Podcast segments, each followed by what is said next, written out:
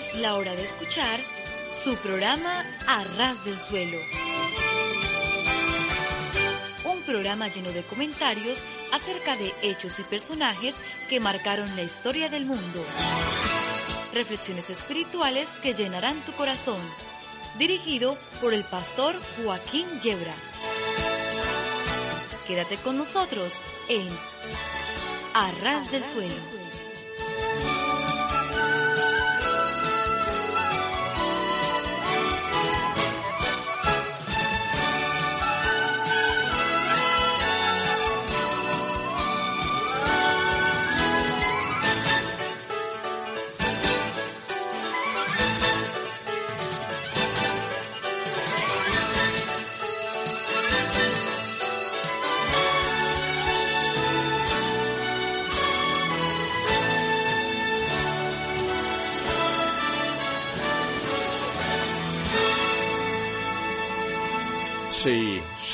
Sí, sí, sí.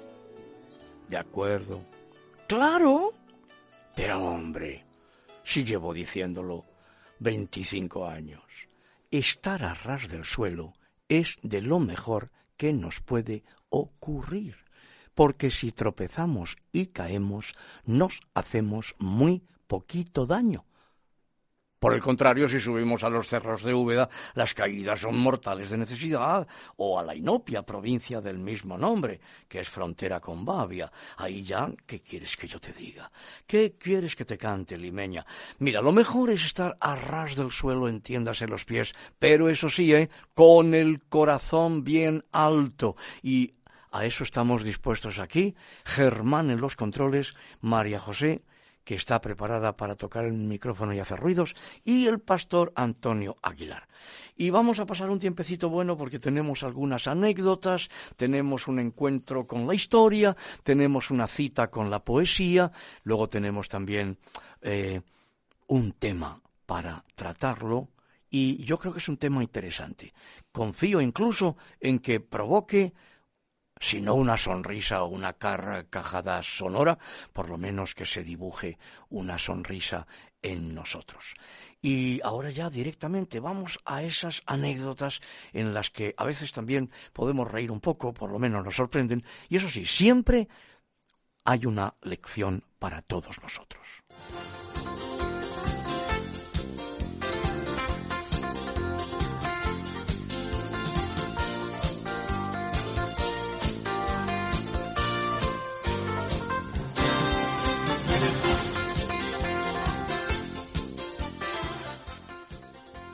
El padre Pino es el sacerdote de un pueblo que está sufriendo graves inundaciones. Desalojan todo el pueblo, pero no quiere dejar su parroquia. Sabe que Dios no le va a dejar morir. Eh, los preocupados vecinos se organizan para persuadirlo y lo van a buscar en un bote cuando el agua ya rebosa las sillas, pero han de volver sin el padre Pino, que está seguro de que Dios parará las lluvias. El agua sube y sube y llega hasta la mitad de la iglesia, con el padre Pino ya sentado en una de las ventanas. Los habitantes del pueblo insisten y vuelven a buscarlo con el bote, pero él les dice que no se va que ha entregado su vida a Dios y sabe que no lo abandonará. Las lluvias continúan, ya solo se ve el campanario de la iglesia y el Padre Pino está en la punta superior, agarrado a la cruz y a una veleta, paciente y seguro de que en el último momento Dios detendrá la inundación los vecinos deciden volver por última vez y tratan de convencerlo con todo tipo de razonamientos, pero el padre Pino no quiere escucharles porque sabe que Dios no lo dejará morir. Los vecinos se van decepcionados. Poco después, el padre Pino muere ahogado. Ahora está en el cielo y se siente a gusto allí, con los ángeles, pero al mismo tiempo se siente contrariado, porque considera que Dios no le ha ayudado como él hubiera debido hacerlo. Y cuando se encuentra con el Señor le dice, ¿Por qué, Señor, después de esta vida de total dedicación y cuando más seguro estaba de ti, me has dejado perecer? Y el Señor con tono misericordioso y compasivo le contesta, Pino, Pino, te he mandado a buscar tres veces y no hubo forma, así que ahora no te me quejes. No te me quejes.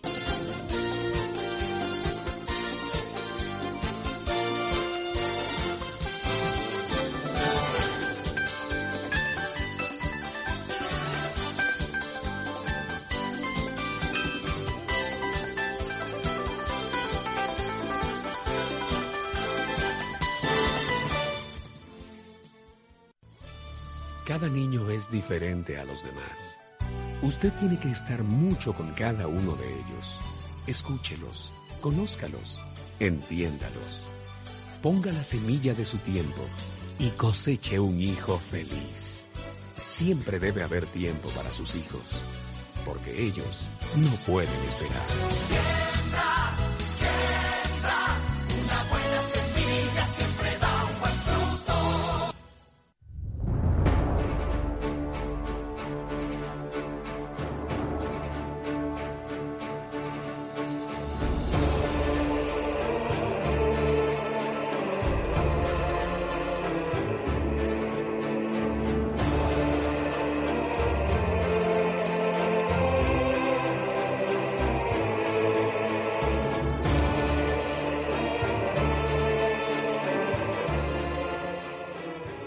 Acabamos de llegar a nuestra cita con la historia. Y en esta ocasión vamos a compartir una breve reseña biográfica de Antonio Carrasco Palomo.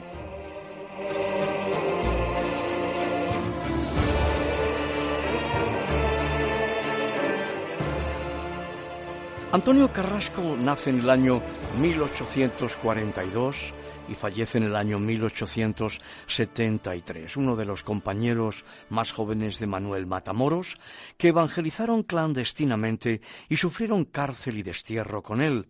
Antonio Carrasco Palomo destacó como elocuente predicador y cristiano sensible al drama que vivían miles de esclavos en las colonias de Puerto Rico y de Cuba, posesiones españolas en ultramar.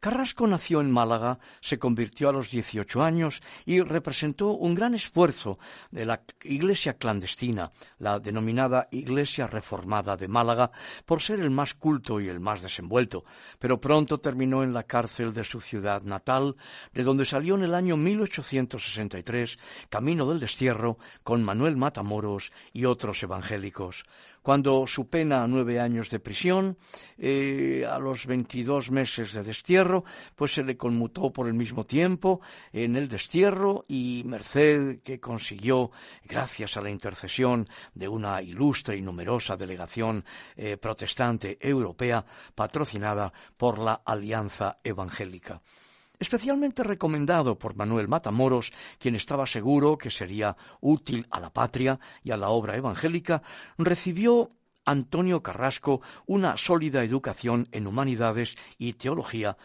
por sus estudios en Francia, Suiza y Alemania, regresando de este último país el 7 de noviembre del año 1868, gracias a la libertad de cultos que siguió al triunfo de la Revolución y el destierro de la reina Isabel II, que se había negado a conceder el indulto y no pudo retornar a España. A principios del año siguiente organizó con Francisco de Paula Ruet la primera iglesia evangélica de Madrid. Fundó el periódico semanal La Luz, que dirigió hasta su muerte, eh, y que nos orienta mucho sobre sus fuertes convicciones bíblicas y sociales, proclamadas además en viva y elocuente voz por España, Holanda, Suiza e incluso los Estados Unidos de América. La Sociedad Abolicionista Española, fundada por Julio Vizcarrondo Coronado, miembro activo de su congregación, le tuvo como aplaudido conferenciante y vicepresidente, alternando en la tribuna pública con políticos de la talla de Emilio Castelar cuando regresaba de participar de la Asamblea de la Alianza Evangélica en la ciudad de Nueva York, no al irse de España, como maliciosamente escribió Marcelino Menéndez Pelayo, un naufragio terminó con su vida, sin llegar a conocer a su tercer hijo, que había nacido durante su estancia en América. Antonio Carrasco también escribió varios folletos que circularon abundantemente. Uno de ellos, quizás el más conocido, titulado A los españoles, pasó al índice de libros prohibidos por la Iglesia de Roma en el año 1873.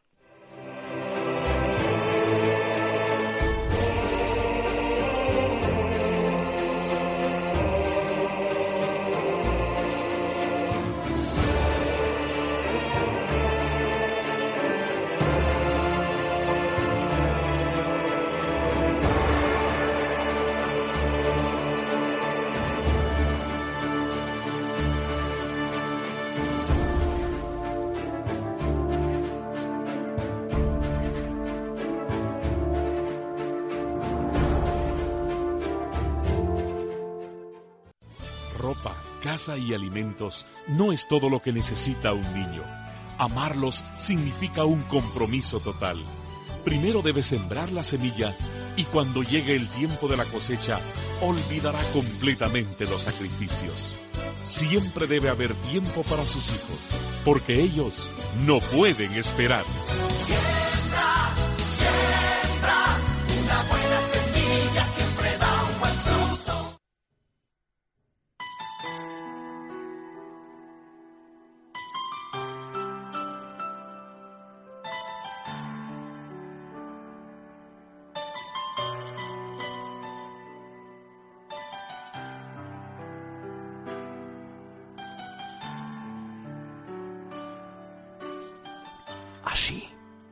Despacito, nos aproximamos al rincón de los poetas, dispuestos a sacarlos de ese rincón. ¡Qué manía! Siempre el rincón del poeta. Pero qué barbaridad. Los poetas a luz, luz y taquígrafos. Y seguimos teniendo en nuestras manos el libro a ras del suelo del hermano, amigo, compañero Antonio Gómez. Y en esta ocasión tengo en mis manos un poema precioso, fechado un 30 de agosto del año 2004, que dedicamos pues a todos los pastores, a todos los ancianos, a todos los oficiales de las iglesias, que dedicamos a todos sin excepción, porque lo necesitamos todos.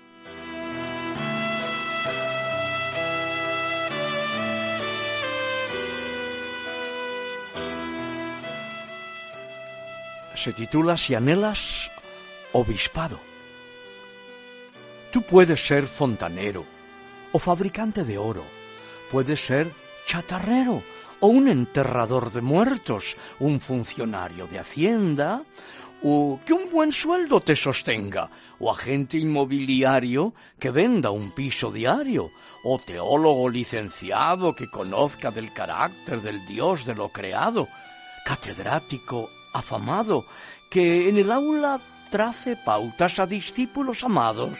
Atended con atención en el mejor de los casos, que amén su profesión, que aún ni el dinero buscan, casi no lo creo yo, nunca tendrán el carácter del que es siervo del Señor, porque las demandas son, cuando de servir se trata, ni por asomo buscar el nombre, la fama o plata, difícil pastorear si el carácter no acompaña, se relaciona con gente, personas que de él requieren, proyecte en cuanto haga la vida que en Cristo tiene. Desprendido, generoso, con la lengua bien domada, prudente y hospedador, no presto al enfado, ni contencioso ni peleón, que aunque lleve la razón, sea capaz de cerrar su boca por amor de la comunión no ha de cerrar acuerdos de servicio pastoral presentando una factura de un hotel de cinco estrellas. No es tonto ni santurrón, pazguato fuera del tiempo. Sabrá encarar cuestiones por espinosas que sean, haciendo siempre presente no pensar en miramientos de los pobres o los pudientes, pero jamás faltará en condición sine qua non en su trato dialogante, el amor en sus palabras, en sus gestos, en su talante. No ha de faltar en su habla el decoro suficiente, ni gestos que lleven sello de avergonzar al de enfrente. No es cuestión de masoquismo ni de sufrir por sufrir, no se busca ni el martirio ni el aplauso para mí. Es que en tal manera se ha impreso el carácter de él en mí, que no puedo de otra forma obrar, pensar o sentir, aunque te majen la lengua y con espinos trillados, aunque todos te abandonen y te roben los blasones, si eres barro del alfarero, serás pastor que proyectes el carácter del maestro. No entres al ministerio si forja de siervo no tienes, ni confíes que los libros te enseñen lo que careces. Sé eso no desde ahora, eso lo puedes saber. ¿Buscas al alma perdida? ¿Te apasiona el pastoreo? ¿Eres capaz de callar cuando podrías hablar? ¿Buscas siempre por la paz decir palabra oportuna para el pueblo edificar? ¿Anhelas siempre en tu labor que la gloria se la lleve el príncipe de paz.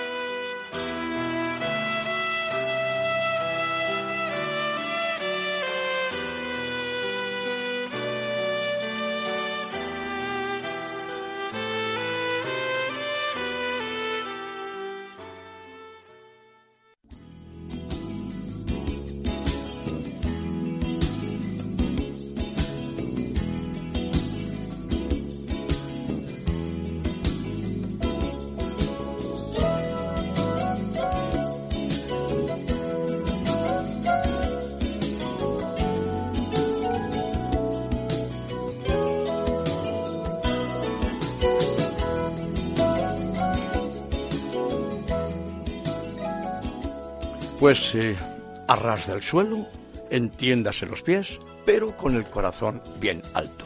Info arroba arrasdelsuelo.com Info arroba arrasdelsuelo.com www.ebenecer-medio-es.org www.ebenecer-medio-es.org o las tres W de rigor arrasdelsuelo.com, arrasdelsuelo.com.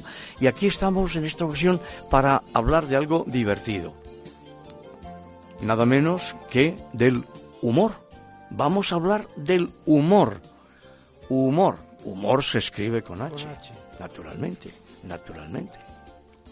Mi primera pregunta en este programa tan, tan humorístico va a ser, Pastor Joaquín, que de dónde ¿De dónde nos ha llegado la palabra humor con H, como tú bien dices? ¿En la lengua castellana o en la lengua española, como tú creas más conveniente decirlo? A mí me gusta llamarla castellana. ¿Por qué? Eh, porque nace en Castilla. ¿Y quien dice, quien diga la lengua española, como Bueno, es una forma. Ah, bien, es una forma de darle su dimensión universal. O sea que es más correcta. No, son dos cosas distintas. El español es una lengua universal, hablada por casi 400 millones de personas. Nace como castellano, tiene aproximadamente mil y pico de años, no es muy antigua. Nace pues casi al mismo tiempo que el gallego y que el catalán. Tres lenguas romances, es decir, que vienen del latín, que pasan por una época de romance en la que todavía no están fijadas las normas lingüísticas y después pues llegan a ser pues el gallego moderno, el catalán moderno, el castellano moderno, con sus variantes, ¿no? Todas las lenguas tienen sus variantes. Pero a mí me gusta castellano. Castellano, bueno, pues... Pero bueno, está bien, ¿eh? Pues eh, esto, esto que te acabo de decir, que de dónde nos ha llegado la, la palabra humor en la lengua castellana. Pues mucha curiosidad tienes tú, ¿eh? Sí, sí. Hoy es un programa eh, con mucho encanto. Bueno. pues mira, humor viene del latín humor, humoris, que se escribe eh, solamente que sin H, igual que en castellano. Eh, ¿Y sabes lo que quiere decir? Líquido. Líquido. ¿Por qué? Porque los humores del cuerpo humano eh, desde donde pasó en la Edad Media al sentido de ser genio o condición ingeniosa de alguien, pues ya que se creía que el humor de alguien estaba causado por los jugos vitales. Ahora, eh, yo creo, estaba pensando, eh, mientras que María José te hacía la pregunta, eh, yo recuerdo haber pasado por cualquier parque de, de, la Comunidad de Madrid y tú oyes sonreír a unos niños que están jugando o bien bajando por un trampolín y la risa siempre es contagiosa. Sí, señor. La risa, de alguna forma, de hecho, cuando ves reír a alguien, a dos personas, eh, automáticamente lo que haces es una, en tus labios, una, un gesto agradable, ¿no? Claro, claro, claro. Entonces, en, en este es sentido. Que escuchar a alguien reír produce mucha risa. Claro. Eh, pero eh, si la risa es contagiosa, ¿cómo definirías tú la risa? bueno, mira. ¿Se puede definir? Es un poquito difícil, ¿eh? Es complicado. Sí, ¿no? Mira, el verbo reír. A ver, ya que definámosla. Ya que empezamos. Se acaba de reír María José. María José siempre se ríe. Sí, lanza unas carcajadas muy sonoras. Eh, sus, sus, ondas sonoras golpean la membrana del micrófono. Bueno, igual, igual los micrófonos modernos ya no tienen membrana. Estoy hablando yo, pues como lo que soy, ¿no? Un hombre de 67 años. Pero ya que ha entrado por la etimología de la palabra, ¿eh? pues el verbo reír viene del latín ridere, ¿eh? ridere, eh, y la palabra risa, el sustantivo risa, pues eh, que curiosamente antes del siglo XV no se llamaba risa, no era femenina, sino riso, era el riso, no la risa, y viene del latín risus. Pero es verdad que resulta un poco eh, difícil, eh, resulta difícil, sí, definirla. resulta difícil. Es una reacción física, claro, uh -huh. ante la, ¿cómo decir?, la revelación casual de la fragilidad. Por eso cuando alguien se cae por las escaleras nos reímos y luego después decimos, ay, Dios mío, que se ha podido hacer daño y aquí estoy yo riéndome. Pero la eh, fragilidad, la vulnerabilidad nos produce risa. También, naturalmente, la incongruencia o la falta de decoro en la vida humana y por eso hay ciertas cosas que no son decorosas, todos sabemos lo que estamos pensando, ¿eh? y producen mucha, mucha risa, ¿no? Mucha risa. Yo recuerdo un libro delicioso, no creo que sea fácil de encontrar hoy día, pero por si acaso, Coprógenas, Coprógenas, eh, Páginas Turbias, un libro atribuido al padre Coloma, que él nunca firmó como tal, pues por su condición de clérigo, y son todo chistes relacionados con, con eso que estáis pensando, que en griego se llama copros, copros, y, y es lo que todos tenemos que hacer. ¿Pero qué le pasa, María José? Está con, está con la risa. Claro, está con la risa. Está con la risa. Pero qué risa, qué risa.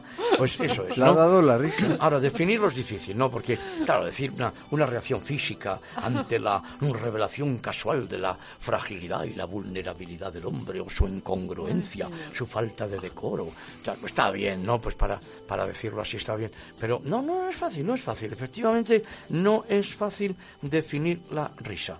Bueno, Um, bueno, me toca a mí, ¿no? Sí. Bueno, yo pensaba que estabas recuperándote. Estaba ¿verdad? recuperando la risa. Lo siento, ya no me río más, perdón.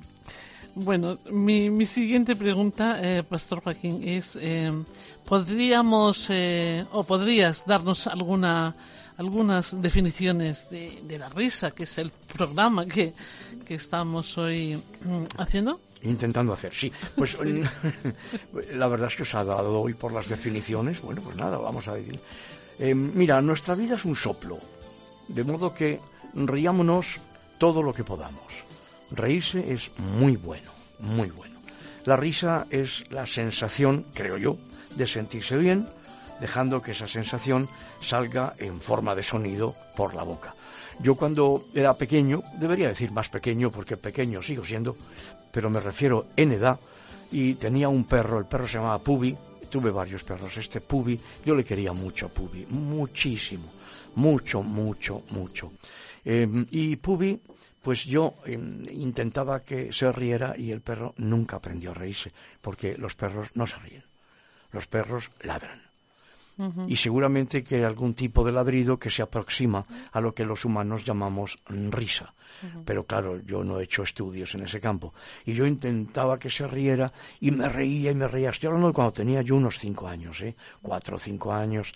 Y, y el pobre perro, claro, me miraba, me contemplaba desde el balcón de su indiferencia y debía pensar, pero ¿qué hace este hombre?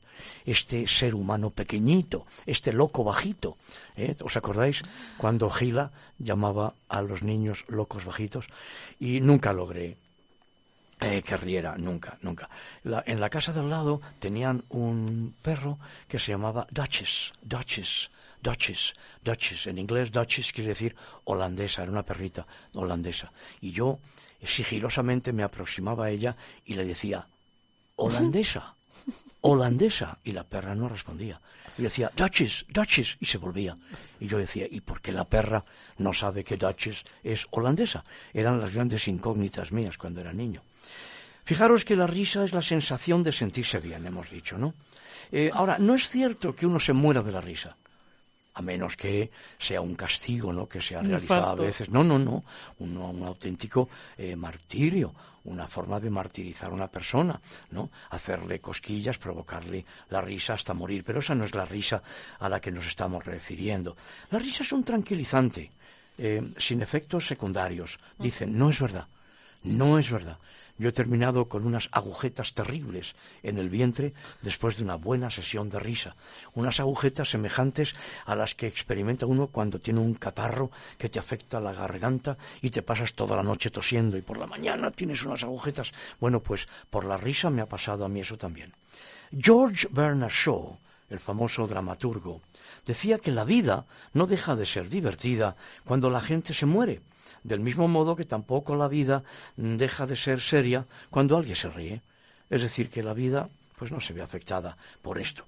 Y el que no aprende a seguir riendo en medio de los problemas no tendrá de qué reír cuando envejezca. Y por eso es muy importante aquella máxima que dice, si tu, si tu problema tiene solución, ¿por qué te preocupas? Y si tu problema no tiene solución, ¿por qué te preocupas? Claro, estaba pensando que España es un país de, risas y de chistes. Ah, nosotros somos capaces de reírnos. Somos muy chistosos, efectivamente.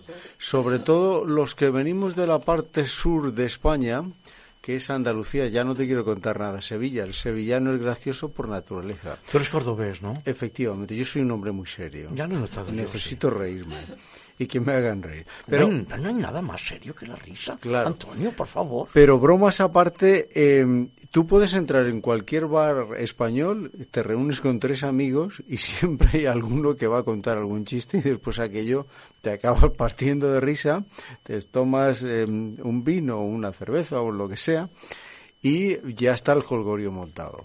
Es decir, somos un país fácil de risa y de chiste. Bueno, el problema es que en esos ambientes el humor responde más a la bebida, que al humor propiamente dicho. O sea, tú puedes que solamente tomes un poquito, pero seguramente el chistoso profesional conocido por todos se ha tomado ya muchas, muchas copas y ya no es el humor sano que brota del corazón, sino que ya es el alcohol que está eh, humorizando. O sea, era aquello de a mí me gusta el pipiripipi. Claro, claro, claro, claro, claro. Y eh, eh, yo lo decía porque, claro, en ese ambiente de bar y tal siempre salta algún chiste. ¿Tú te atreverías en este instante y en este momento a contarnos algún chiste? Mm, sí, claro, por supuesto que sí. Aunque yo no soy, yo no frecuento bares, pero, pero yo busco siempre una cafetería en la que haya poco ruido. Y otra cosa para mí muy importante, ahora afortunadamente, como no se permite fumar bajo techo, qué maravilla poder respirar aire un poquito más limpio o menos contaminado. Y otra cosa que yo pido también de un establecimiento público, cuando voy a, tomar algo, voy a tomarme un cafetito, voy a tomarme... Lo que pido también es que el ambientador de los baños, el ambientador de los váteres, no llegue a la superficie. No, eso es, eso es. Bueno, pues bueno, ya que me pedís que os cuente algún chiste, mira, había una señora que tenía mucha fe llamaba mucho a Dios y se paraba en el porche de su casa y alababa al Señor, alababa. Y tenía un vecino que odiaba a aquella vecina porque era cristiana y le decía todos los días Dios no existe. La señora empezó a pasar por malos tiempos, tan malos que tuvo que orar al Señor pidiendo que le ayudara. Eh, fue al porche y gritó Alabado sea Señor Dios mío, necesito comida, tengo unos tiempos muy malos, por favor, mándame algo para comer. Y a la mañana siguiente la señora salió otra vez al porche, miró una bolsa con mucha comida y gritó con gozo agradeciéndole al Señor. Y de repente el vecino ateo saltó desde un arbolito y le dijo ¡Ajá! Le dije que no había Dios. Yo compré esa comida. Yo. Dios no fue. La señora empezó a brincar y a aplaudir y dijo Gloria a Dios. No solo Dios me manda la comida, sino que hizo que el diablo me la trajera. bueno, ¿queréis más chistes? Pues hay más chistes, ¿eh? En una escuela la profesora se dirige a un alumno y al ver a, Jaimito, siempre los chistes son de Jaimito, ¿verdad? Le, dice, eh, la frase yo busco novio, ¿qué tiempo es? ¿Pasado, presente, futuro? Y Jaimito dice, tiempo perdido, señorita, tiempo perdido. la profesora en el colegio dice, a ver, a ver, Jaimito, no, no, a ver, Antoñito, Antoñito, Antoñito. A ver, Antoñito, dime tres partes del cuerpo humano que empiecen por la letra C. Y dice el niño, cabeza, corazón y cuello.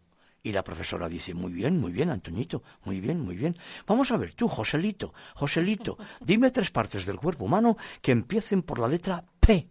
Y el niño dice, pues, pierna, páncreas y pulmón. Bien, muy bien, muy bien, muy bien. Muy bien. Y tú, Miguelito, dime, dime, dime tres partes del cuerpo humano que empiecen por la letra Z. Y el niño dice, ¿por la letra Z? Pues ahora mismo, profe, las cejas, los ojos y las uñas. ¿Normal? En un barco viajaba un español y un inglés y el inglés se cae al agua y grita, grita, help, help, help. Y entonces el español le dice, gel no tengo, pero si quieres champú te lo echo. ¿Sabéis también el de la llegada del motorista al cielo? ¿No? Pues mira, un tipo que llega a las puertas del cielo, donde le recibe San Pedro, naturalmente. San Pedro, el portero. Quien, tras consultar su registro que tiene delante, le dice, eh, mm, veamos, eh, no has hecho nada especialmente malo en la vida, pero la verdad es que tu nombre no está aquí porque no has hecho tampoco nada especialmente bueno. Me temo una cosa, que, bueno, una va a compensar la otra, no sé. No se puede decir que has hecho nada extraordinario, o sea que no te puedo dejar pasar. Pero, y, y, y lo de los motoristas? A ver, explícame eso de ser motero. Y entonces el pobre tipo dice, pues yo iba conduciendo por una carretera de noche cuando vi a un grupo de moteros que estaban dándole una paliza a un pobre tipo junto a la carretera. Salí del coche, me acerqué al jefe del grupo y le dije a la cara, caramba, y entonces les dije a todos los que soltaran, a todos que soltaran aquel tipo que estaban peleando, o de lo contrario se tendrían que vérselas conmigo, así que lo soltaron. Vaya, dice San Pedro, eso es estupendo. ¿Y qué ocurrió? ¿Y cuándo ocurrió? Dice, lo que ocurrió no lo sé, pero ocurrió hace un par de minutos. Mira, lo has entendido, qué bien. Un empleado entra en el despacho de su jefe para pedirle que le suba el sueldo y le dice, Señor, debe subirme el sueldo porque le advierto que hay tres compañías que andan detrás de mí. Y el jefe le pregunta, ¿ah, sí? ¿Y cuáles son? Dice, pues la compañía del teléfono, la del agua y la de la luz. Así que necesitaba que le subieran el sueldo.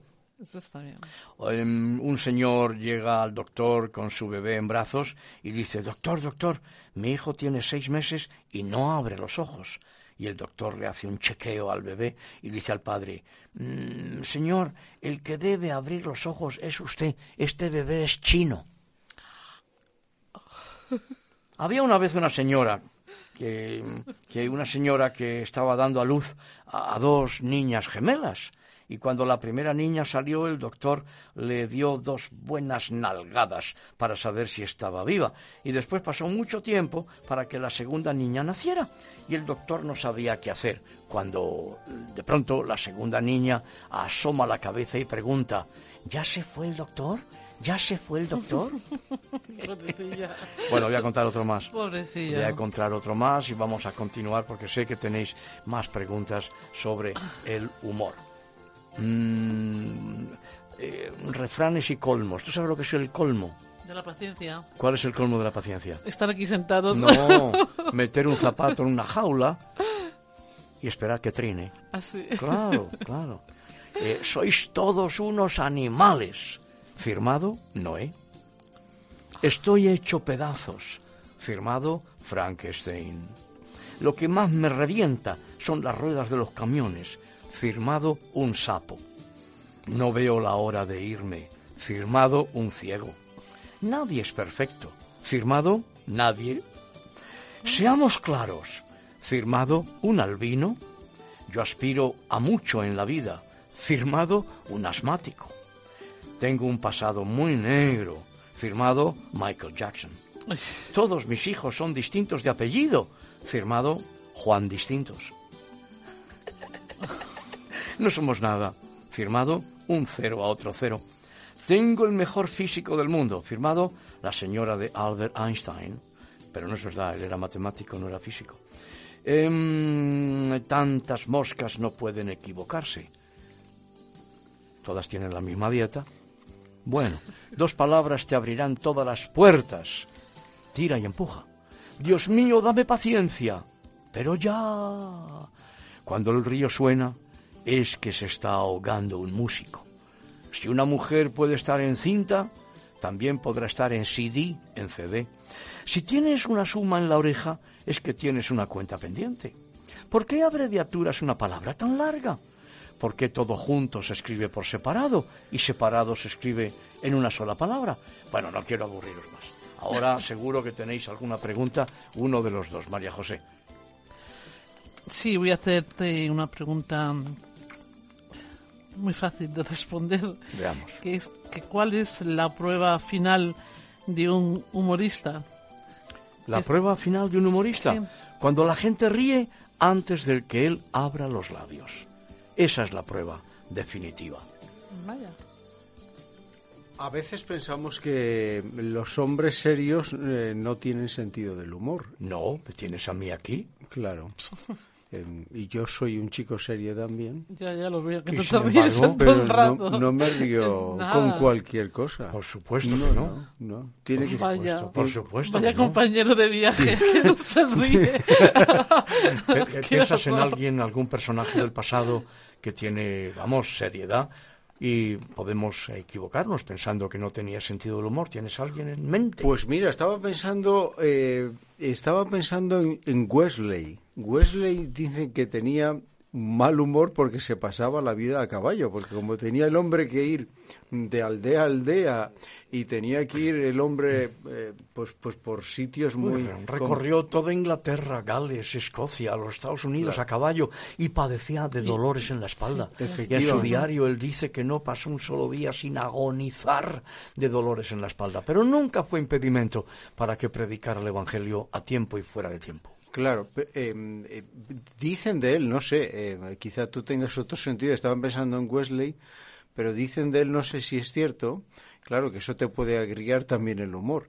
Eh, no sé si es un mito, es una realidad. Que no se llevaba bien con su esposa y eso le hacía entristecerse también, aparte del trabajo que él tenía de llevar. Eso no lo sé, pero no me extraña que, hombre, la relación con la esposa, teniendo en cuenta que se pasó el 85,38% de su vida viajando de acá para allá, sin duda, pues no es la mejor manera de mantener una... Estaba sola, eh, la sin duda alguna, es así, claro. Pero, por ejemplo, me viene a mí a la mente eh, eh, Martín Lutero, fíjate, Lutero eh, dijo que palabras literales suyas, ¿eh? Si no se permitiese la risa en el cielo, no me interesaría ir allí. Ya. Fuerte, ¿eh?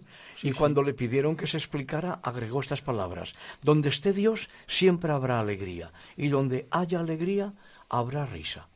Y esto es absolutamente eh, incuestionable. O sea, No, no. Yo no sé si tú recuerdas un humorista que ahora, ahora su nombre no lo recuerdo, pero él- era muy serio, salía en televisión y su acento Ah, catalán decía, catalán. tú sabes Hombre. aquel que dio. Claro, sí, sí, hombre, sí. Recuerda claro. que era muy Por serio. supuesto, por Pues supuesto. se me ha olvidado ahora ¿Se te ha mismo. olvidado? Sí, pero sí sé quién es. Eh, No te lo voy a decir. ay, por voy a dejarte eh, ante la audiencia sin poder responder para que sepas lo que son Ay, sí. los malos momentos no del, Pero, directo. pero era tan sumamente serio, Sí, que- por que- eso era chistoso. o sea, con respecto a lo que estamos hablando, que era tan sumamente serio Era contando digo- los chistes, que solamente su seriedad te provocaba risa. Era Eugenio, ¿no? Eugenio, Eugenio. sí. Creo que sí. Claro, por Sí, eso es por lo que a la pregunta de la prueba final de un humorista, ¿cuál es? Cuando la gente ríe antes de que él abra los labios. Nada más aparecer. En el escenario, ¿no? Claro, Ya claro. están riéndose. Estoy pensando, eh, bueno, en los últimos tiempos he ido algunas veces al circo por ser abuelo. Eh, llevaba años sin ir al circo, pero cuando eres abuelo, pues eh, a mí la verdad es que me gusta, ¿no? Si no he ido durante años, no ha sido porque no me gusta el circo, que me, eh, me encanta, sino sencillamente por no tener tiempo para eso. No no tener tiempo, punto, porque la palabra de Dios dice que para todo lo que se quiere, Hay tiempo. hay tiempo, se tiene tiempo, el tiempo se hace, así es. Y lo que me he dado cuenta es que los payasos de la actualidad son muy distintos a los payasos que yo conocí en mi infancia. ¿Eh? Y aquellos eran de los que nada más salir, eh, nada más salir, todo el mundo se reía. Ya después del primer tropezón, con sus grandes zapatones, no te quiero decir. ¿eh? Eh, Dios no puede ser solemne solamente, decía Lutero, fíjate no puede ser solemne solamente, pues de lo contrario no habría concedido al hombre el inmenso, el incalculable don de la risa. Por eso es que yo me reía, pero mi perro Pubi nunca aprendió a reír. ¿Puedes citar, um, bueno, ya que estamos hablando de la risa, pues algún otro hombre famoso del pasado? ¿Te recuerdas? Sí, Séneca, por ejemplo, Séneca, No tengo el gusto de conocerlo. pero mujer, vivió entre el año 4 antes de Cristo Yo no estuve. y el 65 después de Cristo. Ah, pues yo pensaba, fíjate, está bien conservada, está bien conservada, la hermana. Bueno, Séneca dijo, entre muchas otras cosas, no es mejor reírse de la vida que lamentarse por ella. Y hay muchos, muchos casos, no, no nos cubriría mucho más espacio del que disponemos. Eh, estaba pre- eh, pensando en ejemplos eh, de tu propia vida en los que eh, tú has tenido eh, quizá motivos muchas veces de tristeza, pero que una sonrisa eh, era mucho más acertada que estar preocupado, ¿no? Sin duda. Eh, ¿Podrías contarnos algún eh, hecho que tú eh, estés pensando o que, o que ahora venga a tu mente en los que una sonrisa eh, es mucho más eh, afortunada que no estar triste en un momento dado? Sí, sin duda alguna. Yo recuerdo aquel profesor que comenzaba siempre las clases contando un chascarrillo, ¿no? Y uno que repetía mucho, como es natural, claro, todos nos repetimos muchísimo. Llega un momento que nos repetimos más que las sardinas en aceite, que es de lo que más repite. Y él decía con frecuencia, ¿qué es un lodo? Un lodo. ¿Qué es un lodo?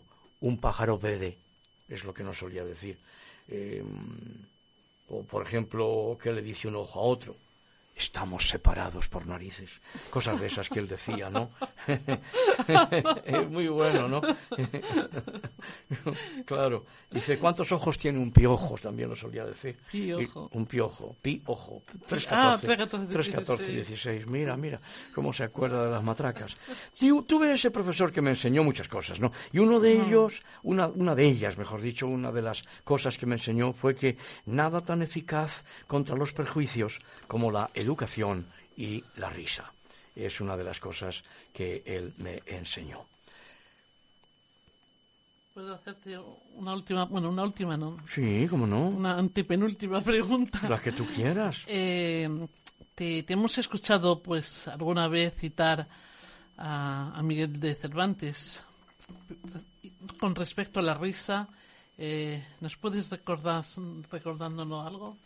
Claro, hay muchísimos textos eh, eh, humorísticos en las obras de Cervantes. Estoy pensando en las novelas ejemplares, estoy pensando en las aventuras del ingenioso hidalgo Don Quijote de la Mancha, que come huevo y no se mancha. Sí, hay muchísimas, ¿no? Cervantes decía, así como por la mucha risa se descubre el poco entendimiento, por el mucho llorar el poco discurso y el día más perdido es aquel en que no nos hemos reído. Estoy pensando también en el genial Oscar Wilde, eh, que decía, detrás de la risa puede haber cualquier cosa, detrás del dolor solo hay dolor.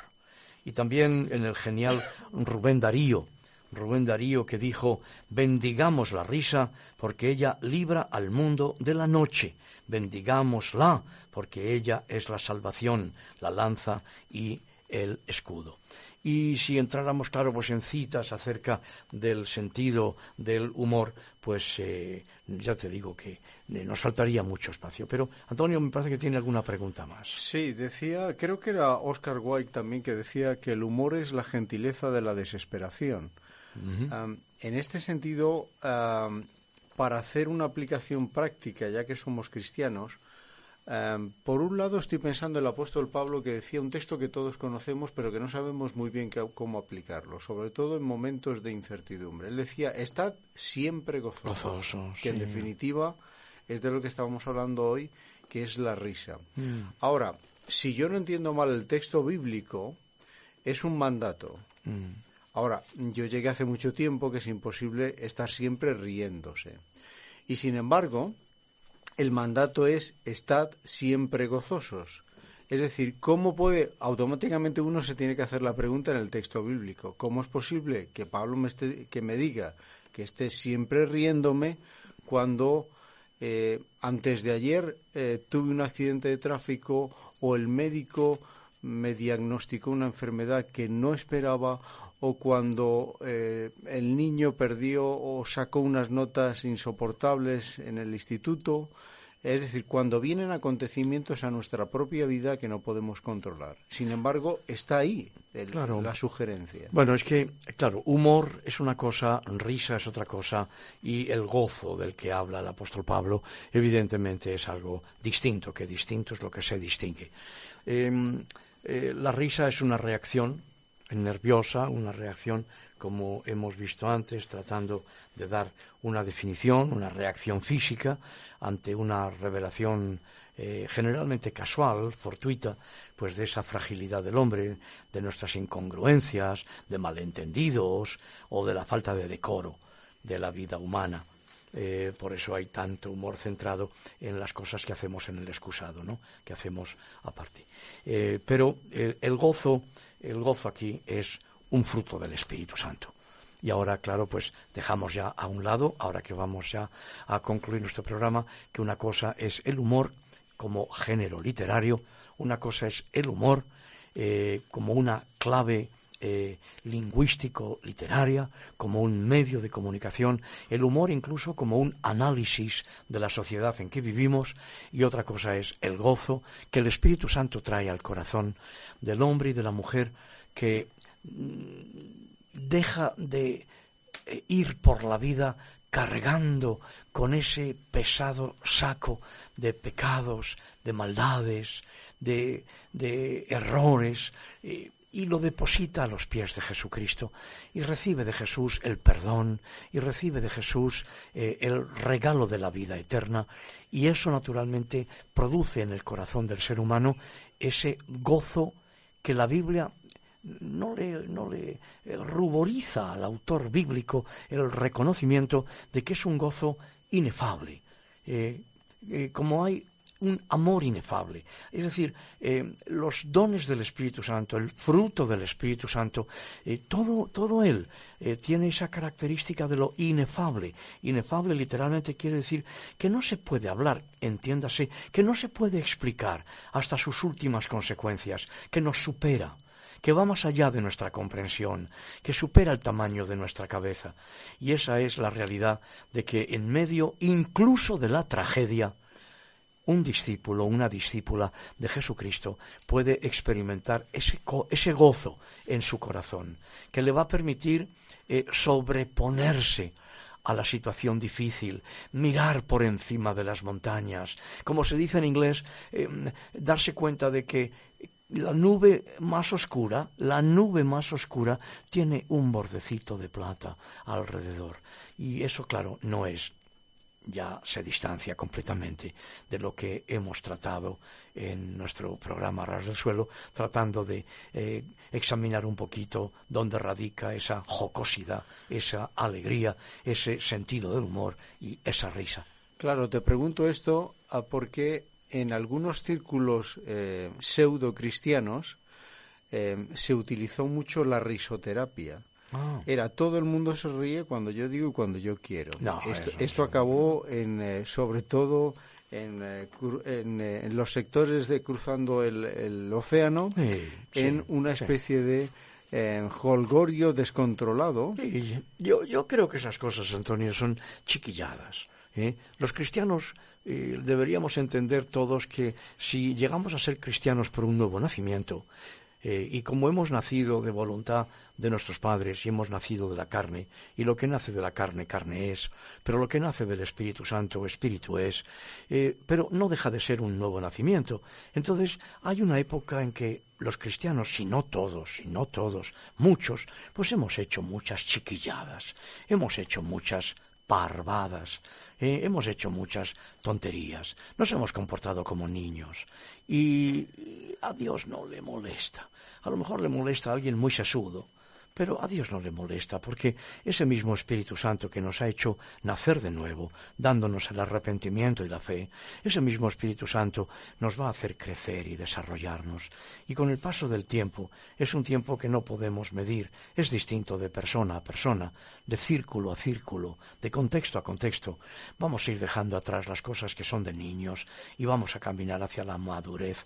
Eso lo dice así literalmente el apóstol Pablo también. Cuando era niño, pues me comportaba como un niño y ahora que ya soy hombre, pues me comporto como un hombre. Y hay una madurez cristiana, sin duda, y, Dios utiliza el tiempo es imposible que la madurez llegue a alcanzarse al chasquido del dedo. Tenemos que pasar por esas etapas de crecimiento espiritual, de desarrollo eh, hacia la madurez cristiana, y todos tenemos que pasar por ello.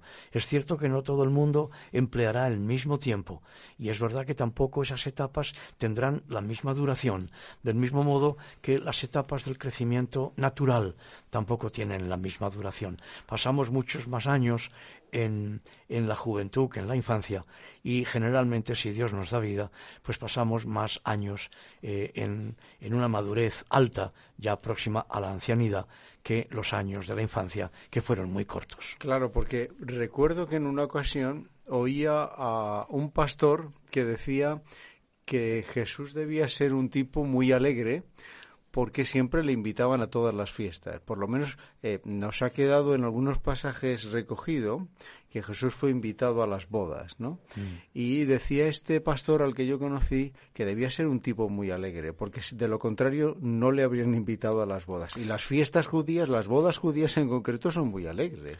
Eh, las bodas son todas alegres, hombre. Todas las novias son guapas eh, y todas las bodas son alegres y no hay alegría.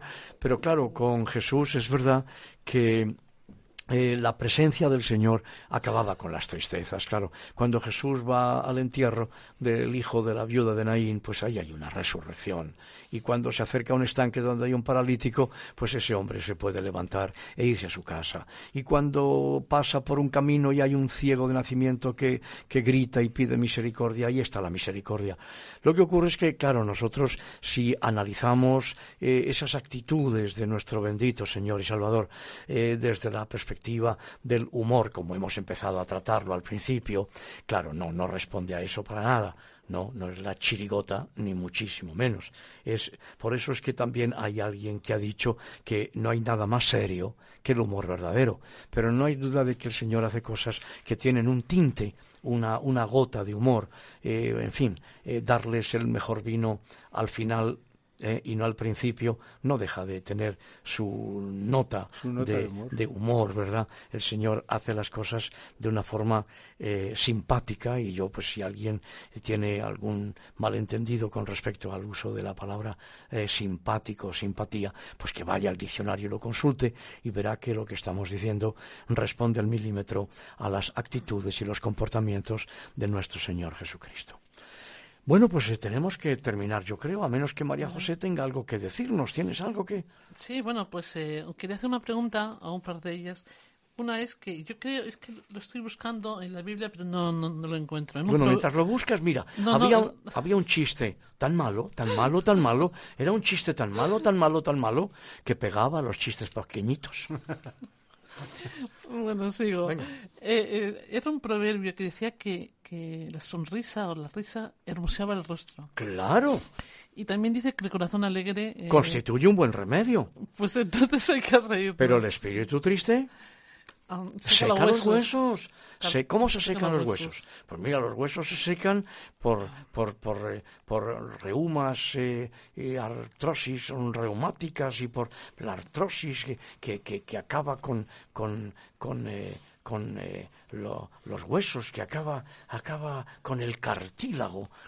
Y para que eso no ocurra, tiene que haber un corazón alegre. Constituye un buen remedio. La palabra hebrea original para remedio es medicina. Es una medicina. el humor es medicina. Tristemente en nuestros días muchos de los humoristas recurren a las palabras soeces, a las frases feas, a temas sucios, a cosas escabrosas. Pero hay un humor bueno, un humor sano. Ahora eso sí, ¿eh? demanda inteligencia. Y el problema es que hoy la inteligencia, pues ya sabemos, ¿no? Eh, como decía otro profesor mío, cada día que amanece el número de tontos crece. De modo que, pero cuando desarrollamos la inteligencia, el humor puede ser eso, humor inteligente, bueno, sano, alegre, eh, excitante, eh, todas esas cosas. Pero claro, es mucho más fácil provocar la carcajada recurriendo a frases feas, soeces, palabras malsonantes. Eso lo rechazamos con todas nuestras fuerzas. Quería hacerte una pregunta antes de, terminar este apartado. Eh, los colores en el humor, ¿no? Eh, eso de, humor amarillo, el humor negro. Mm. Em, ¿Por qué estos colores? Eso es distinto, eso es distinto de cultura a cultura. Cultura, cultura, sí.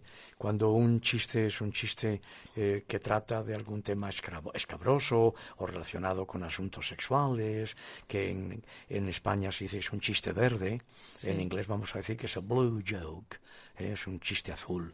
¿eh? Claro. O si en el mundo latino el color de la esperanza es el verde, pues en el mundo de lengua inglesa es el amarillo. Eso cambia de país en país. Mira, era tan pequeñita, tan pequeñita, tan pequeñita, que no le cabía la menor duda. ¿Qué te parece? Bueno, tenemos que terminar. Y queremos terminar seriamente. Eh, el pastor Antonio ha tocado el tema del gozo. El gozo no es el humor, clave lingüística, estilo literario, eh, género literario, eh, no tiene nada que ver con eso. El gozo, fruto y obra del Santo Espíritu de Dios en nuestros corazones, en lo más hondo de nuestro ser, para poder, incluso en los momentos más duros, más difíciles, incluso dramáticos, poder remontarnos. La Sagrada Escritura nos dice que el gozo del Señor es nuestra fortaleza, de modo que somos fortalecidos por Dios cuando nuestra conducta provoca gozo en el corazón de Dios.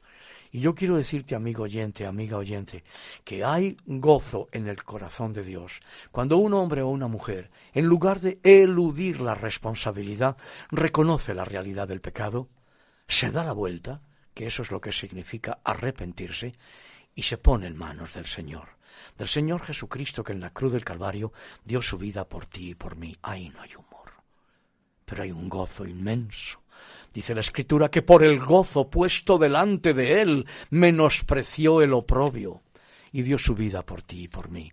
Ve a Cristo.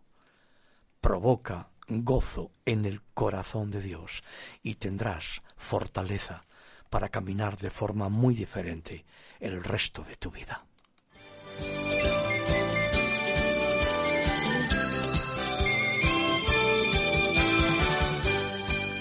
Pues tenemos que despedirnos, estamos a ras del suelo, entiéndase los pies, pero con el corazón bien alto. Volveremos a encontrarnos, será con el favor de Dios.